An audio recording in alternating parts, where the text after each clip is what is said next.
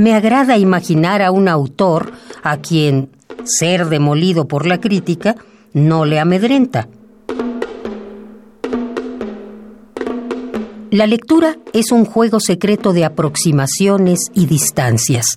Es también una lotería.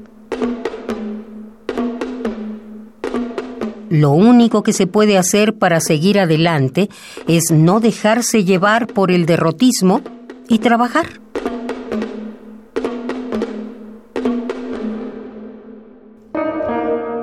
Sergio Pitol, 1933-2018. In Memoriam.